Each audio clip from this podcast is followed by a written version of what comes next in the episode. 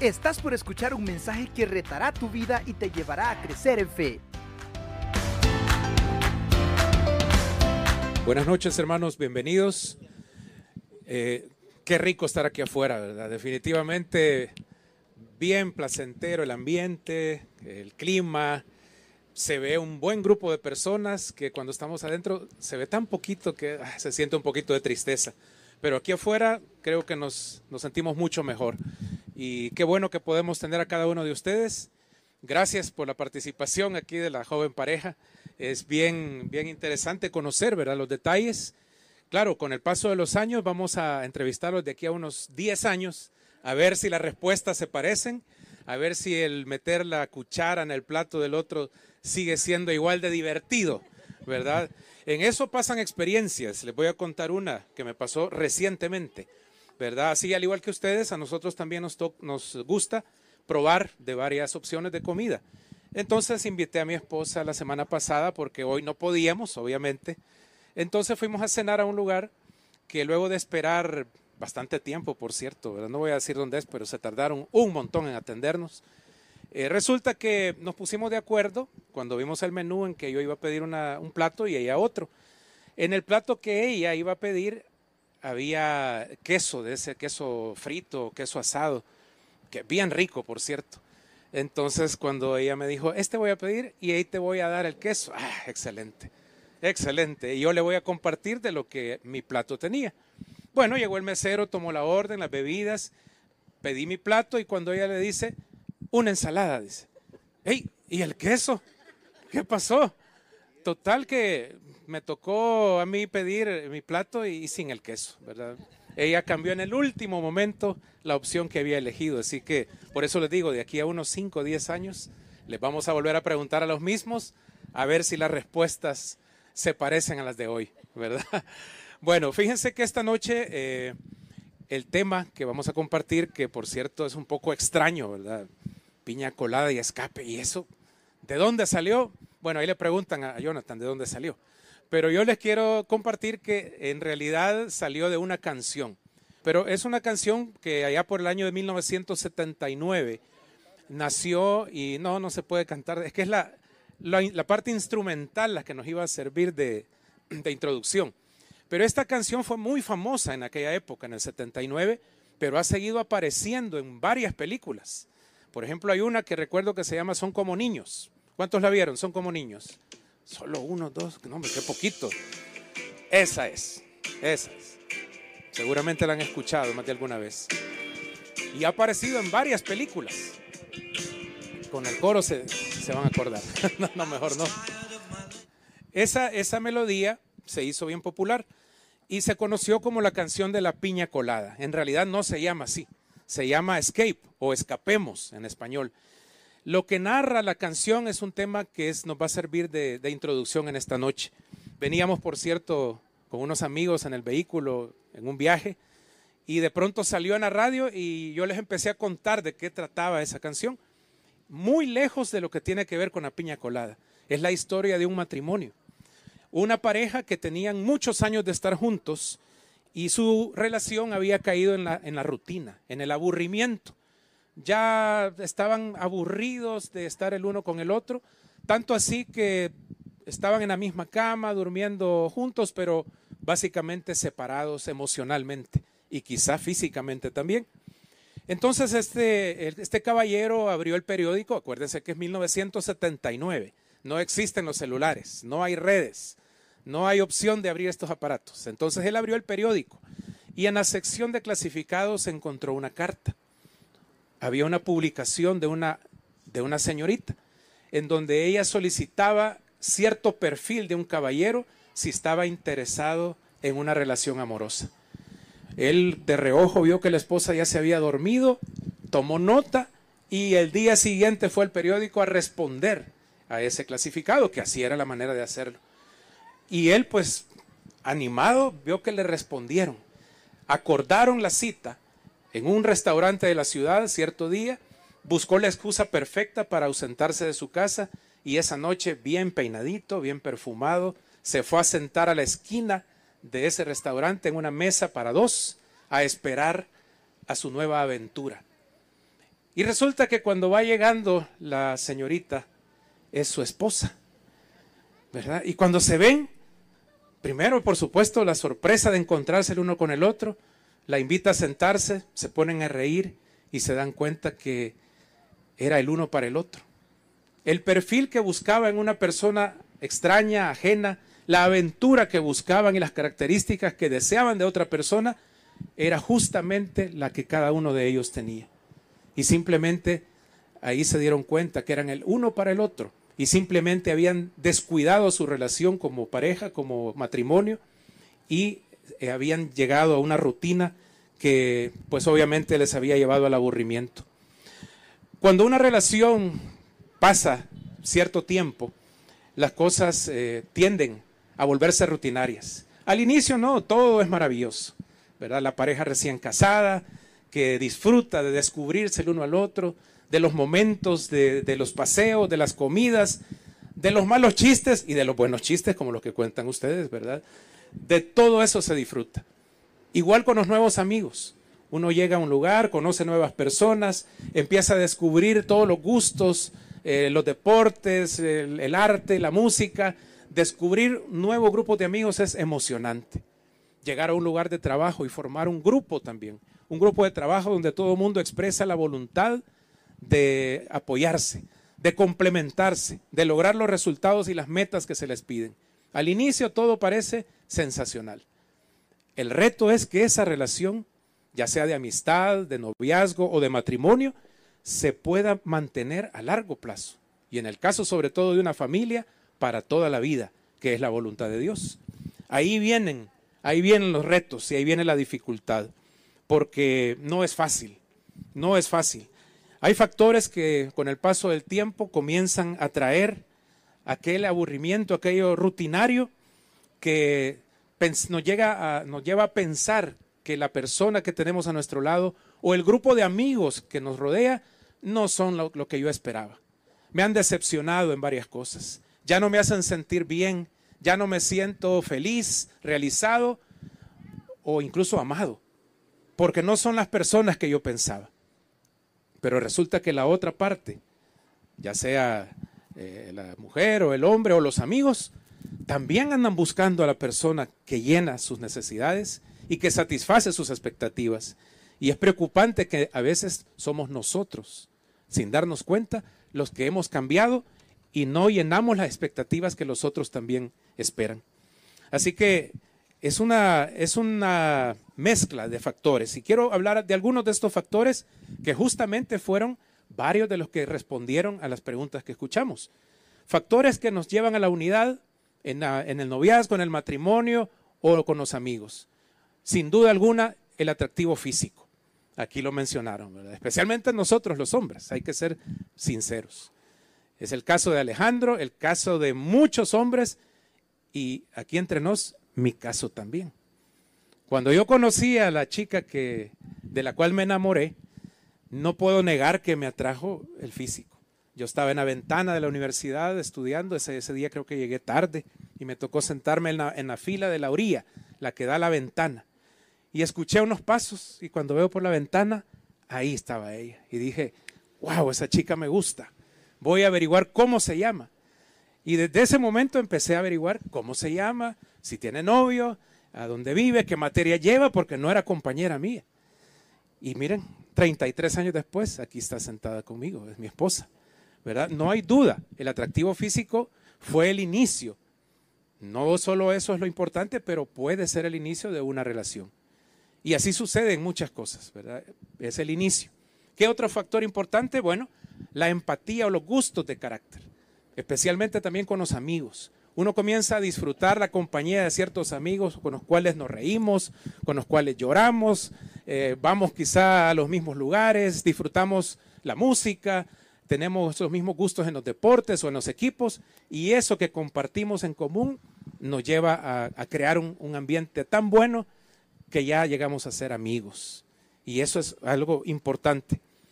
También las ocupaciones, la profesión, el trabajo, el estudio, nos lleva a conocer personas. Y eso nos da la oportunidad de conocerlos, de admirarlos, ¿verdad? Como dijo Mariela, muy inteligente, Bueno, uno encuentra gente muy capaz, muy inteligente en las universidades, en los colegios, en los trabajos, que uno se, se deleita de poder compartir con estas personas, de poderlos tener como socios, como amigos, como compañeros, y no se diga como cónyuge, porque usted se va a sentir siempre seguro de que con esta persona va a encontrar soluciones. Resuelve, resuelve, y de eso se trata.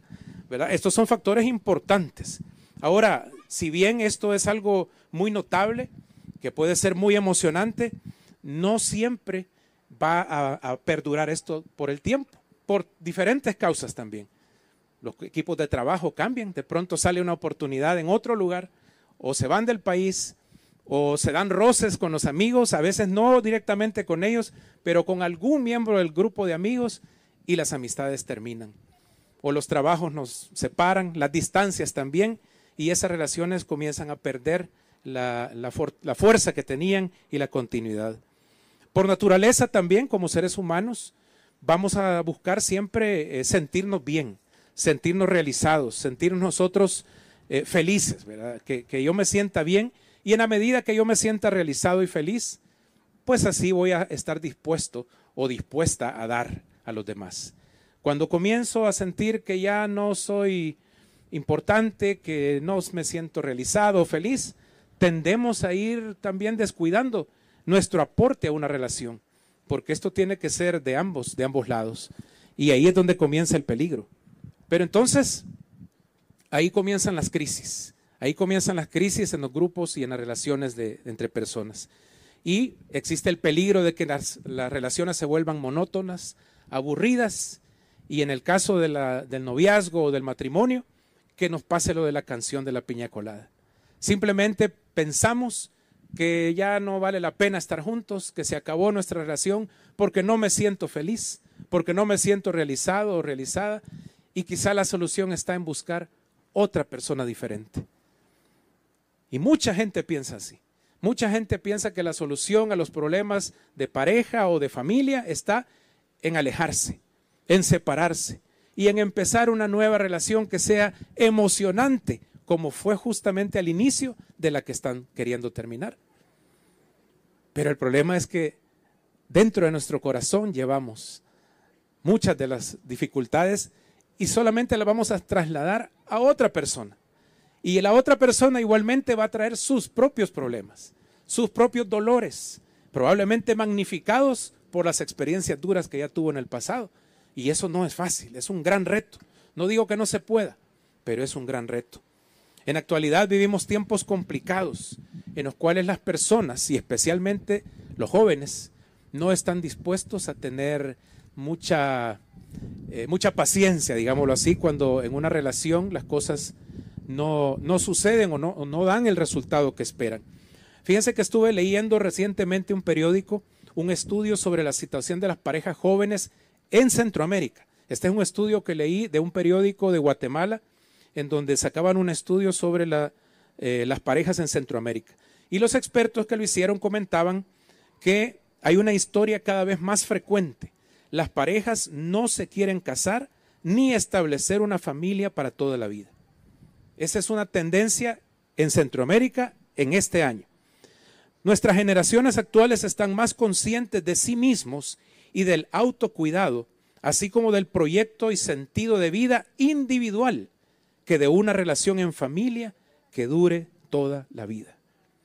Esto es lo que estudiosos, no estoy hablando de Europa ni de Estados Unidos, estoy hablando de Centroamérica. Esta es la realidad que estamos viviendo. Y desgraciadamente Muchas de estas relaciones tienen muy corta duración. A los primeros desencantos, a los primeros choques de carácter, a las primeras diferencias, al descubrir que no son totalmente como lo soñó, viene el rompimiento. Y vienen las expectativas de buscar a otra persona que sí cumpla mis expectativas. Pero no, no es así. ¿Qué es entonces? ¿Cuáles son aquellas características que entonces sí van a fortalecer el vínculo, porque llamémoslo así, el vínculo que nos permite relacionarnos con las demás personas y especialmente en una relación de pareja, de matrimonio. Bueno, voy a mencionar rápidamente algunos porque no tenemos mucho tiempo. A propósito, piña colada sí hay también, literalmente, nada más que sin alcohol, ¿verdad? Es piña colada virgen. Algunos lo veo con la cara así como, ay, pero no, no, no, pero sí hay, eso sí. Bueno, primero, podemos mencionar en primer lugar el, el compromiso, o llamémoslo la lealtad. En toda relación, la lealtad con, el, con la persona o con el grupo de personas a los que yo voy a considerar mi, esposa, mi esposo, mi novio, novia o mis amigos, les debo y el grupo se debe lealtad los unos a los otros. ¿Qué significa la lealtad en la práctica? Bueno, en una pareja, fidelidad, exclusividad. Mi corazón, mi tiempo, mi presupuesto, mis ojos, mi vida está para ti. Eso tiene que ver con lealtad, fidelidad. En cuanto a los amigos, también es importante la lealtad, guardarnos las espaldas los unos a los otros. Somos amigos y lo vamos a hacer no solo para mi beneficio, yo también voy a cuidar de mis amigos. Yo también voy a ofrecerles mi ayuda, mi apoyo, mi consejo, mi hombro para, para esforzarnos, para reír, pero también para llorar y para luchar contra las cosas difíciles que seguramente vamos a encontrar en la vida. La confianza el confiar en el uno con el otro y entre los grupos de amigos. ¿Cómo voy a tener amigos en los cuales no confío? ¿O cómo me voy a considerar yo amigo de alguien si no confía en mi palabra, en mis actitudes o en mis intenciones? ¿Y cómo se gana la confianza? Bueno, con las palabras, pero sobre todo con los hechos y con el tiempo. Uno puede conocer a las personas, observar su conducta o su testimonio, como le llamamos, y darnos cuenta cómo es en su casa, cómo es con su familia, cómo es con otras personas, cómo trata a los que están a su alrededor, porque esa es la verdad de lo que la persona es, no solo lo que dice o lo que habla. Y eso es importante también. Y por supuesto, la comunicación. Comunicarnos de una manera transparente, transparente y totalmente sincera de lo que sentimos, de lo que pensamos, de lo que queremos, de lo que nos gusta y no nos gusta. Qué importante lo que mencionaron eh, Alejandro y Mariela, ¿verdad? Que poder platicar, poder platicar de aquellas cosas que a veces nos pueden causar algún eh, malentendido, alguna inconformidad. Eso es importante, que seamos sinceros y transparentes y decirle, mira, esto no me gusta. Cuando vaya a San Miguel, avísame que llegaste. A mí me pasa con Guatemala. Cuando llegues a Guatemala, avísame. Cuando salgas, avísame. Uno dice como hombre, si ya sabe que voy a llegar, ¿para qué? No agarré para otro lado. Sí, pero ellas no, no lo hacen por eso, lo hacen porque nos aman y quieren que estemos seguros, que estemos bien. Ya cuando tenemos hijos, empezamos a entender de qué se trata. Porque ahí sí, a la hija, al hijo, hey, avísame cuando llegues. No salgas, yo te voy a traer. Y con las hijas sobre todo, ah, tremendo. Hasta entonces empezamos como a, a entender de qué se trata eso. Pero obviamente esa disposición a conversar aún de aquellas cosas que no nos gustan es importante. Y dentro de esa comunicación el respeto. Siempre guardarnos el respeto unos a otros. Podemos decirle la verdad a un amigo y la verdad puede ser a veces dolorosa e incómoda, pero se lo vamos a decir de una manera que lo fortalezca, que lo haga recapacitar y que lo levante, no que lo destruya. No lo vamos a hacer delante de un grupo de gente cuando tiene que ver con algo que a lo mejor va a ser negativo o incómodo. Lo vamos a hacer en privado y con la idea de edificarlo, de poderlo eh, levantar en el caso que sea necesario. Pero también parte muy importante de la comunicación con escuchar, porque muchas veces es bien fácil la parte de hablar, de pedir, de exigir, de reclamar, pero ¿y qué pasa con la otra mitad de la historia? cuando nos toca a nosotros cerrar la boca y abrir bien los oídos para escuchar lo que los demás también tienen que decirnos. Eso es importante y a veces es la parte más difícil, recibir las opiniones, los consejos y a veces los regaños que nos toca eh, escuchar y eso es también importante. La pertenencia o el vínculo entre una persona o un grupo de personas tiene que ver con que nos cuidamos, nos amamos, nos pertenecemos, somos leales, nos cuidamos el uno al otro, nos ponemos como un sello en lo que decimos, esta persona es mi amigo, es mi amiga, esta persona es mi esposo, es mi esposa.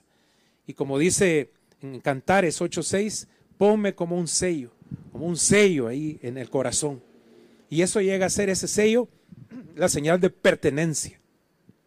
Nos pertenecemos y nos cuidamos.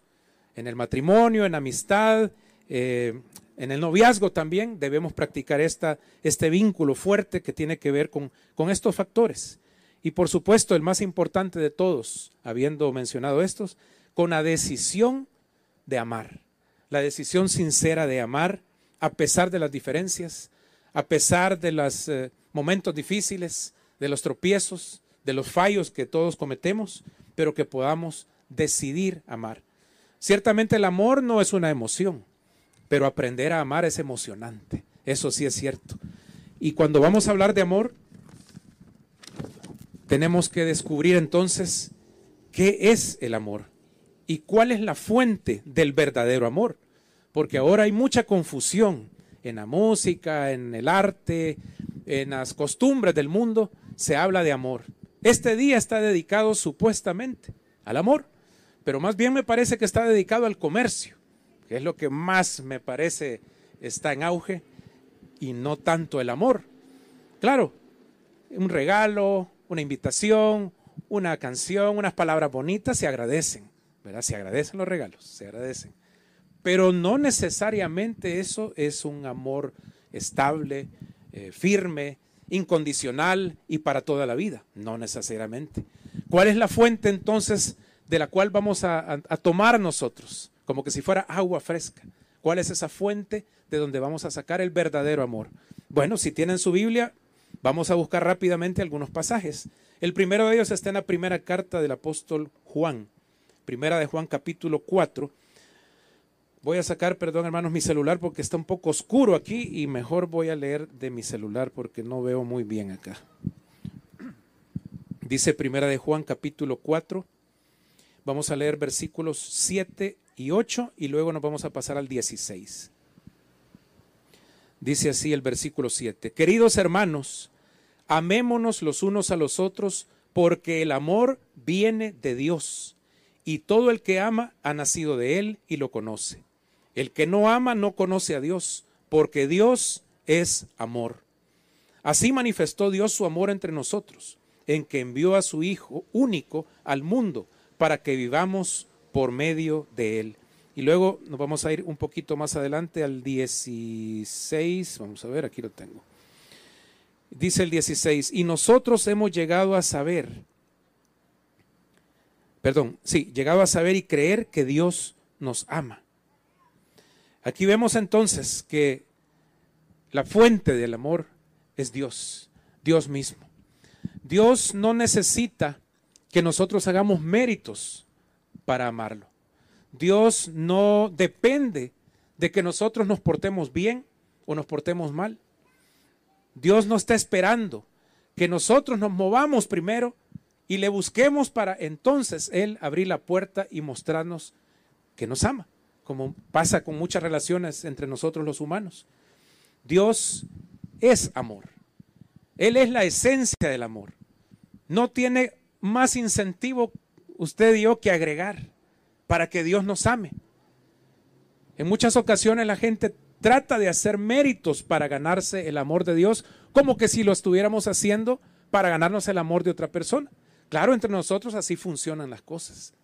Nosotros buscamos agradar a otra persona que nos interesa con un regalo, con atenciones, con palabras, incluso entre las familias, con los hijos. Conozco casos que el amor que se le da a, un hijo, a una hija, depende de los méritos que hace.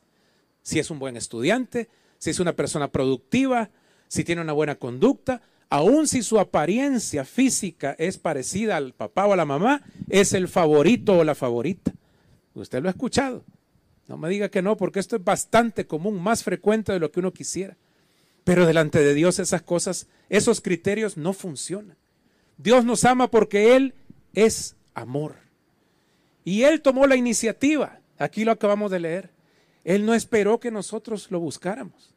Él no esperó que los seres humanos hiciéramos méritos, que hiciéramos sacrificios, que nos azotáramos la espalda, que nosotros nos ofreciéramos en un sacrificio casi de muerte. No, Él tomó la iniciativa de amarnos. Él decidió darnos el regalo más grande que se podía dar, la salvación y la vida eterna, a través de entregar a su Hijo Jesucristo. Dios es amor espontáneo, constante y eterno. Y eso sí que es bien diferente a cualquier tipo de amor que nosotros conozcamos aquí en la tierra. Nosotros debemos amar, dice este pasaje, como Él nos amó. Y ser capaces de hacerlo en esa, en esa condición incondicional, en esa condición de toda la vida. Y eso sí que se vuelve un gran reto para nosotros. Pero dice la palabra que acabamos de leer que el que no lo hace no ha conocido a Dios porque Dios es amor. Y eso nos pone en una encrucijada. O sea que Dios espera de nosotros que amemos de la misma manera que Él nos ha dado de ese amor incondicional. Y entonces nos preguntamos, y yo mismo me estaba preguntando, ¿cómo le hago entonces, Señor? Estamos perdidos, porque nosotros medimos con una medida diferente. Nosotros sentimos, nosotros nos cansamos, nosotros nos emocionamos y nos perdemos también a veces esa emoción de amar. Y ahí está el gran reto. Pero Dios nos da también la manera de cómo podemos hacerlo. ¿Cuál es la clave entonces para que aprendamos a amar de la manera que Dios nos ha amado? Aquí voy a ir a otro pasaje, vamos a ir a, Efesios, la carta a los Efesios, en el capítulo 3. Efesios 3 del 16, vamos a ver, vamos a leer del 16 al 19. Voy a buscarlo aquí porque no veo, hermanos. Vamos a ver aquí mejor, Efesios. Efesios 3, 16. Dice así el apóstol Pablo, le pido, le pido que por medio del Espíritu y con el poder que procede de sus gloriosas riquezas, los fortalezca a ustedes en lo íntimo de su ser, para que por fe Cristo habite en sus corazones. Y mire lo que sigue. Y pido que, arraigados y cimentados en amor, puedan comprender junto con todos los creyentes cuán ancho y largo, alto y profundo es el amor de Cristo. En fin, que conozcan ese amor que sobrepasa todo conocimiento, para que sean llenos de la plenitud de Dios. Este pasaje es tremendo, porque resulta que cuando nos ponemos a pensar, o sea que Dios espera que nosotros como sus hijos, como su iglesia, amemos de la misma manera que Él nos ama. Sí es la respuesta. ¿Y cómo? Estamos tan limitados. ¿Cómo lo vamos a hacer? Aquí está la manera de hacerlo. Dice que primero el apóstol Pablo ora para que por la fe Cristo habite en nuestros corazones. Ese es el primer paso.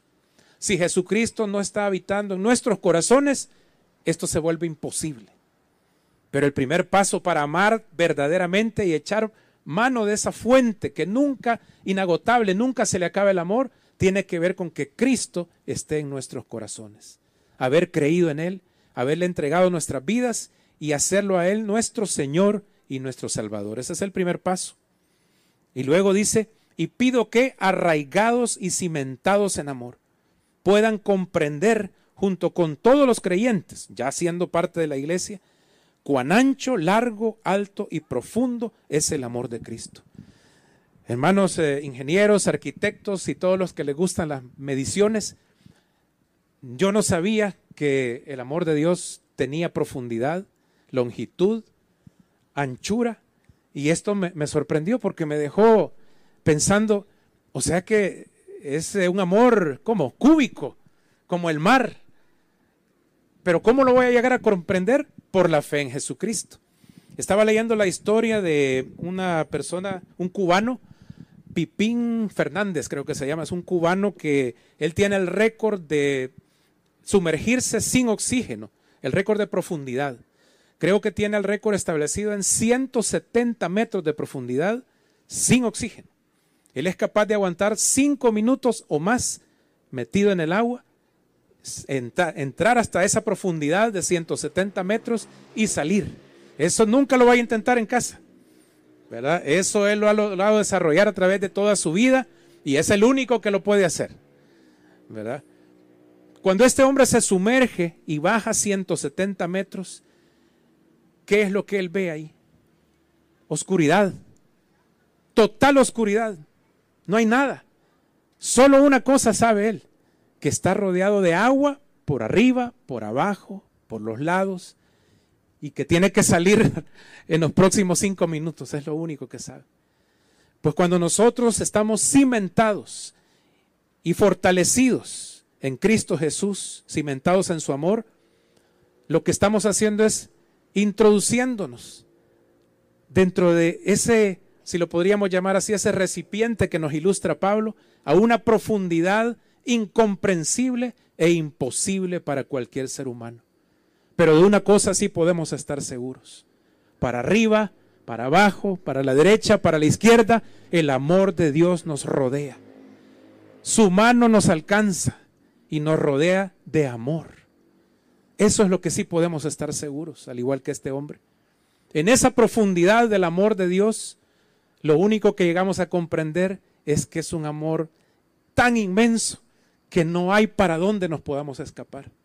Y ni nuestras faltas, ni nuestro desánimo, ni nuestras malas experiencias, ni nuestros pecados, pero tampoco ni nuestras buenas obras, ni nuestros méritos, ni las cosas que consideramos santas que hacemos para servirle a Él en cualquier ministerio, tampoco nos van a ganar más amor de Dios. ¿Por qué?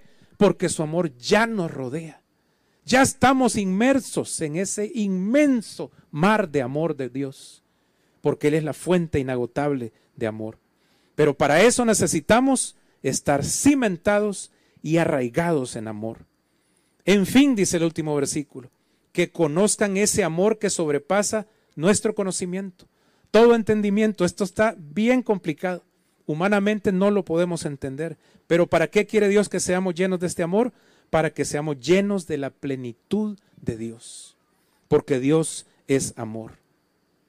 Hermanos, qué diferentes serían las relaciones y las estadísticas de estos estudios si todas las personas nos llenáramos de ese amor de Dios y viviéramos cimentados y, apoyados en su palabra y en su promesa. Qué diferentes serían las estadísticas. Seguramente menos divorcios, menos rompimientos, menos agresiones y más perdón, menos consultas para los pastores, para los psicólogos, menos niños abandonados y jóvenes frustrados y heridos. Solo imagínense si tomáramos el ejemplo de Dios de amar de la manera que lo hace, tomando la iniciativa, amando de manera incondicional y en todo momento y con la inmensidad que lo hace. Pero quizás es mucho pedir, hermanos. Empecemos haciendo algo práctico primero. Cimentemos nuestra fe en Jesucristo y permanezcamos en Él. Jesucristo nos dijo, yo soy la vida y vosotros los pámpanos. El que no permanece en mí no puede hacer nada, y mucho menos amar. Nosotros tenemos que estar apegados a Dios, apegados a Jesucristo cada día, cada momento de nuestra vida. Porque separados de Él no podemos hacer nada y no podemos amar como es la expectativa que Dios tiene y que cada persona tiene de, ser amada. Necesitamos estar arraigados en Él, pegados, dependientes totalmente de Él, porque si no, nuestras emociones, las circunstancias, las decepciones de las demás personas, nuestros ojos se van a ir para otro lado y vamos simplemente a entrar en nuevas y nuevas experiencias que pueden llegar a ser más dolorosas que la anterior. Dios nos ama, hermanos, con amor incondicional. Y lo que espera es que le, le, demos nuestra vida, que le entreguemos lo más valioso y empecemos ejercitándonos, entregándole tiempo. Cada día estando arraigados a Él, aferrados a Dios, en su palabra, en oración, el congregarnos, por supuesto, todos los días dedicar un tiempo. Las relaciones mejoran si usted le invierte tiempo. Todo va a mejorar invirtiéndole tiempo. Pues su relación con Dios, la mía, va a mejorar si yo estoy aferrado, como la vid y el pámpano, pegados. Ahí sí va a haber fruto de esa relación y de ese tiempo. Y yo voy a poder conocer un poco más ese gran, inmenso amor que Dios nos ha dado. Y termino leyendo ahí en Segunda a los Corintios, o si alguien lo tiene ahí, me hace el favor de leer Segunda a los Corintios 1, del 20 al 22. Tal vez usted tiene un poquito de más luz o mejores ojos que los míos. ¿Alguien tiene ahí Segunda a los Corintios 1, 20 al 22?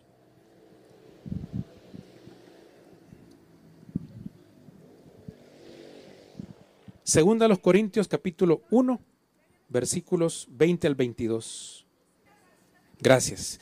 Fíjense qué bonito ese último versículo que nos ha leído Carlita. Él nos ungió y nos selló. Esta versión que tengo yo dice como propiedad suya y puso su espíritu en nuestro corazón como garantía de sus promesas. Esto es algo realmente importante, hermanos. El sello es, eh, entre otras cosas, una, una garantía que da validez o que le da pertenencia a, una propiedad, a un documento, incluso con el ganado se le pone un sello, el cual está garantizando que ese, toro, esa vaca o lo que sea, le pertenece a cierta persona o a cierta hacienda. Los sellos en un documento también, cuando un abogado lo coloca, cuando un médico sella una receta, está dándole validez y que la responsabilidad le pertenece. Pues fíjense qué interesante porque dice que Dios nos ha ungido y nos ha sellado como propiedad suya. ¿Para qué? Para que tengamos su espíritu en nuestro corazón como garantía de sus promesas. Y ahí tenemos la garantía de que su palabra se cumple, la garantía de que Dios nos ama, la garantía de que Dios no nos va a fallar y la garantía de que Él es amor incondicional en las buenas y en las malas en el día y en la noche. En China, en África, en América, donde estemos, como estemos, como nos sintamos, con las virtudes y los defectos, con las heridas del pasado y las expectativas del futuro, tenemos la garantía del amor de Dios con nosotros siempre. Y tenemos ese sello en nuestros corazones al haber creído en Jesucristo. Ese espíritu que Él ha puesto en cada uno de nosotros, en la iglesia, que dice, eres mío, eres mía, eres mi hija, eres mi hijo y te amo para siempre, incondicionalmente. Y te lo he demostrado. Él se hizo hombre en Jesucristo para morir en la cruz y darnos salvación y perdón de pecados una vez y para siempre. Y por eso debemos estar agradecidos. ¿Creen que no vale la pena que le dediquemos un tiempo cada día para decirle, Señor, gracias por amarme. Señor, yo también quiero corresponder ese amor. Quiero aprender a amar de la manera que tú me amas. Para que mi, mis, mis amistades, mi familia, mi novio, mi novia, mi esposo, mi esposa, también se sienta amado de la manera que yo me siento amado de tu parte. ¿Por qué no cerramos nuestros ojos esta noche y tomamos un minuto para que cada uno ahí pueda hacer una oración y decirle al Señor, gracias Padre por tu amor? Gracias porque nos has dado ese, ese sello del Espíritu en nuestros corazones al ser creyentes en Jesucristo, como garantía de tus promesas, como garantía de tu lealtad y fidelidad hacia nosotros, como garantía de que nos amas no importando las condiciones. Quizás este día nos hemos portado indignamente, pero Dios nos ama y nos perdona. Quizá hemos pensado que al hacer obras o, o servirle somos mejores que otros, pero no es así. Dios nos ama por igual a todos, porque Él es amor. Te alabamos, Señor, te bendecimos y agradecemos el sacrificio de Jesucristo en la cruz del Calvario. Y oramos para que cada persona aquí presente, los que lo vean o escuchen después este mensaje, puedan también tomar un tiempo para pensar en este amor que nunca nos va a decepcionar y que puedan ser sellados con el Espíritu Santo de la promesa para la salvación y para el perdón de pecados. En Cristo Jesús, nuestro Señor, oramos esta noche. Amén y amén. ¿Estás listo para más? Acompáñanos presencialmente los miércoles a las 7 de la noche y domingos desde las 10 de la mañana. Somos Auditorio Cristiano.